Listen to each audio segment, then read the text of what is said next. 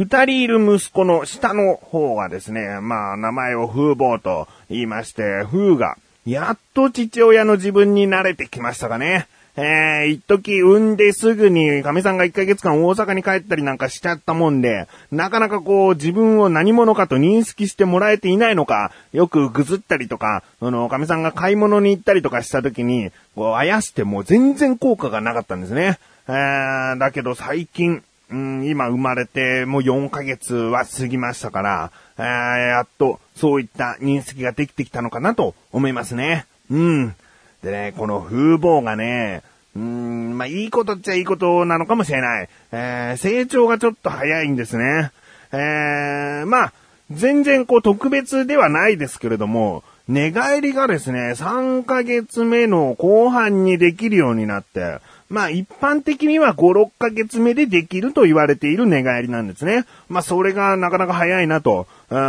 んで、もっと驚くのが、寝返り返りが10日後にできてるっていう。うーん、あの、寝返り返りって、意外とこう寝返ってからね、いつ寝返り返りを覚えるんだろうと、うつ伏せになったはいいもののそのまま寝てしまうと息苦しくて、もしかしたら次の日に、その息をしていない場合とかも全然あり得ることなんで、寝返りができた時期っていうのは、こう、親としてはヒヤヒヤするんですよね。えー、早く自分自身で寝返り返りを覚えて、ちゃんと苦しかったら、え元の状態に戻れるように、そういう風になってほしいなと思うところで、えー、まあ心配になって寝返り返りはいつぐらいできるんですかなんていう、こう質問とかがね、ネットでは結構書き込みがあったりするんです。それを見ると大体まあ1ヶ月ぐらいですよと、まあ長くて2ヶ月とかそういった場合もありますけども、基本的にはまあ1ヶ月前後で、えー、寝返り返りできますので、と。えー、いうことだったりするんですけども、だから、つまり寝返り返りが基本的にできる時期っていうのは6ヶ月から7ヶ月ぐらいで、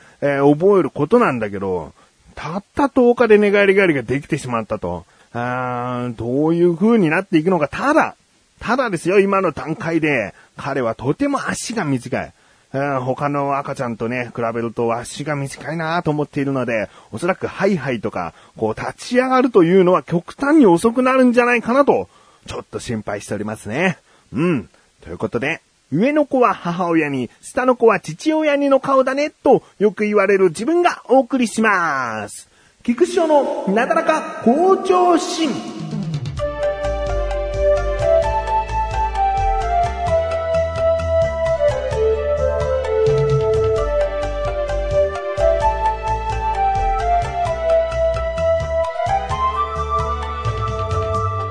あの、ちょっとね、触れるのが遅かったかなと思っている話なんですけれども、自分は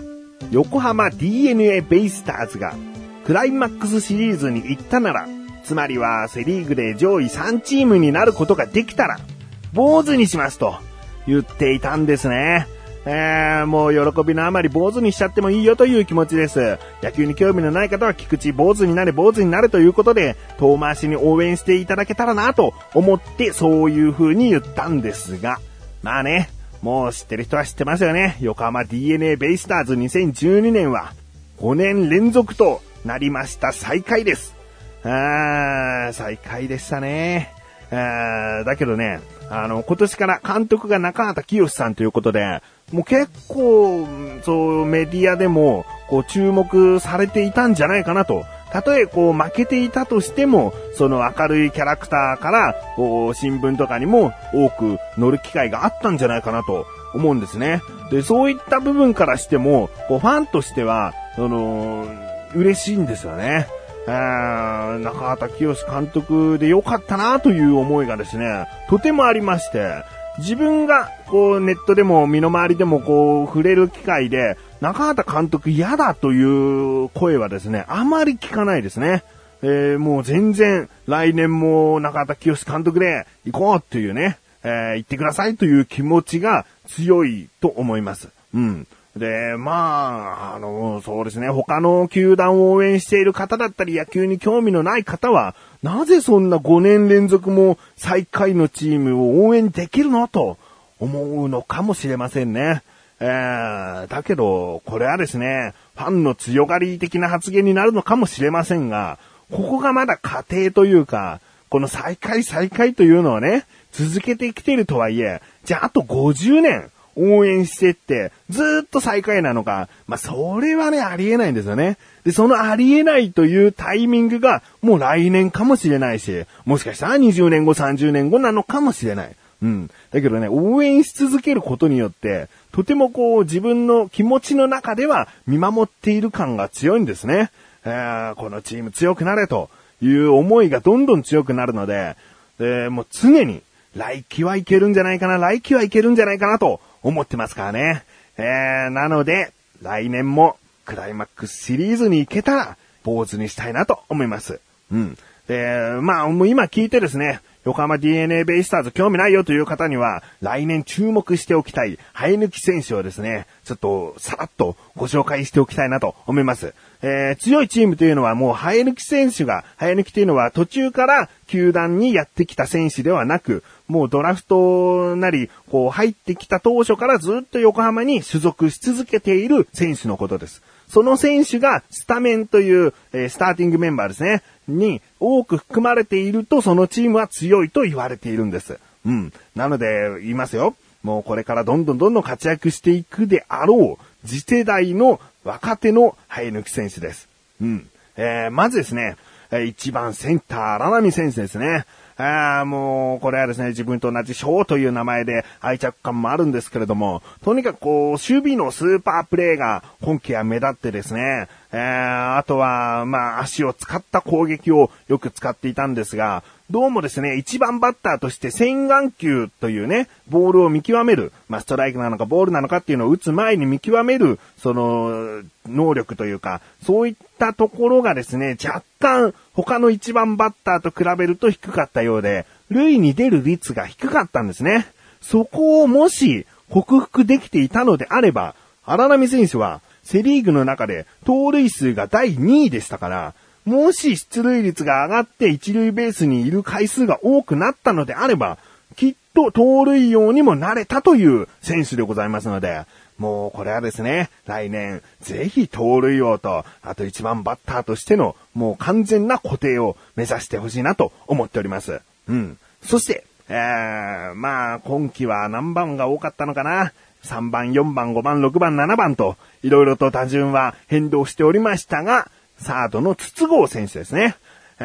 ー、もう、こちらはですね、近い将来4番を張る選手と、もうずっと言われておりますので、これからですね、着実に、こう、バッティング能力も上がっていけば、えー、そうですね、一シーズンで25本ぐらいのホームランは打ってほしいなと思いますね。えー、もう、関係者から見ると、素晴らしいバッティングセンスだと言われ続けているので、もう、来季にでも25本なんていうのは、簡単にもしかしたら打てる選手になるかもしれません。うん。ということでですね。まあ、他にもですね、高城選手、そしてドラフト1位の白崎選手とかですね、えー、注目していきたい選手は多くいるんですが、まあね、自分はまだまだ中途半端な情報しかないファンなので、えー、あんまりこうね、えー、生きがった発言はできませんが、来年もみっちりと応援していきます。の自慢の尻尾はどこへやってしまったんだ？両手両足が生えたからといって外へ追い出す必要はないじゃないか。これが進化だというのなら僕は湖の中で暮らしていたかった。誰も抗うことのできない進化そう。あなたも気がつけば両生類なのです。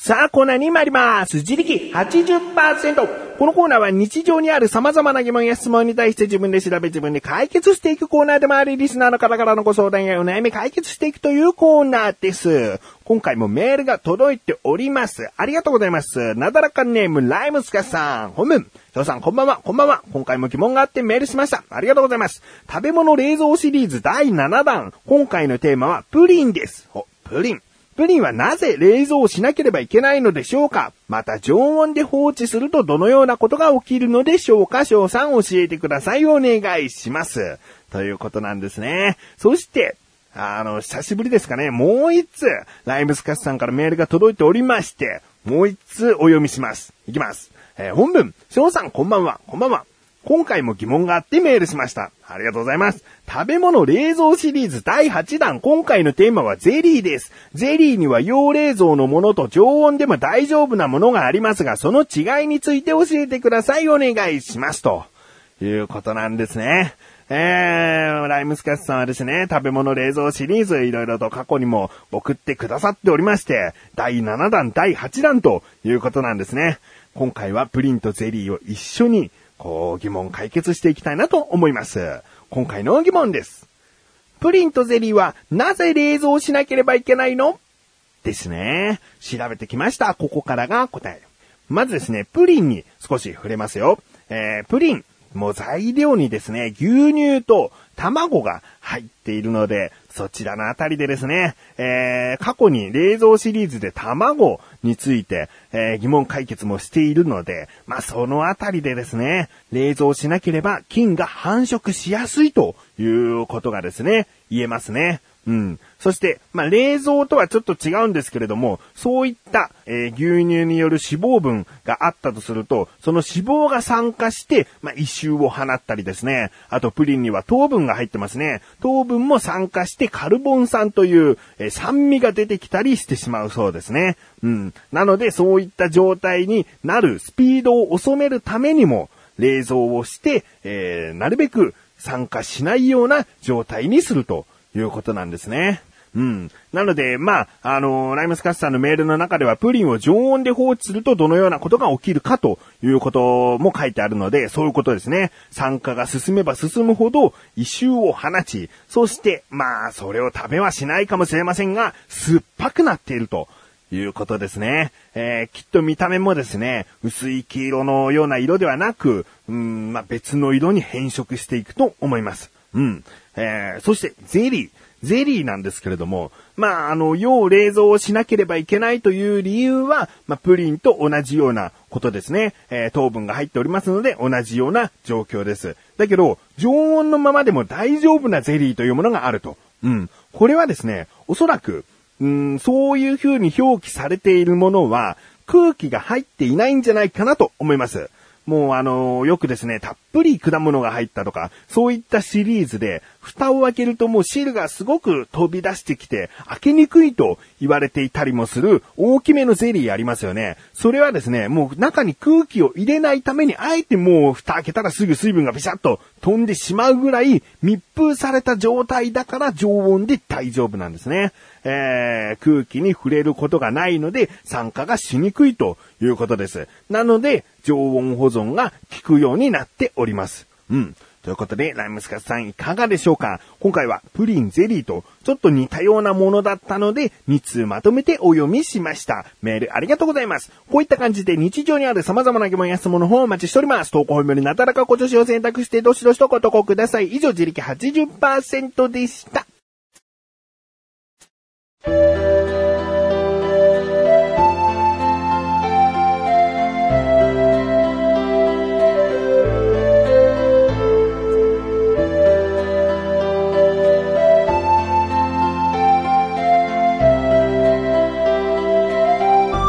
エンディングでーす。えー、今回横浜 DNA ベイスターズの話触れましたけれども、最後の方にちょろっと出てきた白崎選手。今年のドラフトで1位となった白崎選手なんですけれども、早速ね、ニックネームというか、まあこれがずっと言われていくニックネームではないとは思いますけれども、浜のもこみちと言われておりましてね、えー、早見もこみちさんに似てるぐらいのイケメンなので、まあ中畑清監督が浜のもこみちだなと、そして、早見もこみちさんも、もうそのことは伝わってですね、えー、ぜひ、一緒に頑張っていきましょうというようなエールまでいただいたということなんですね。うん。もう、この白崎選手はですね、巨人で言うと坂本選手のような、それぐらいもう活躍していける選手なんじゃないかなと言われております。もう、この時期からね、注目しておいた方が、これから先、白崎選手のことを、どんどんどんどん応援したくなっていくんじゃないかなと思います。うん。ということで、えー、どこもファンじゃないよという方はね、もうぜひ横浜 DNA ベイスターズのファンにね、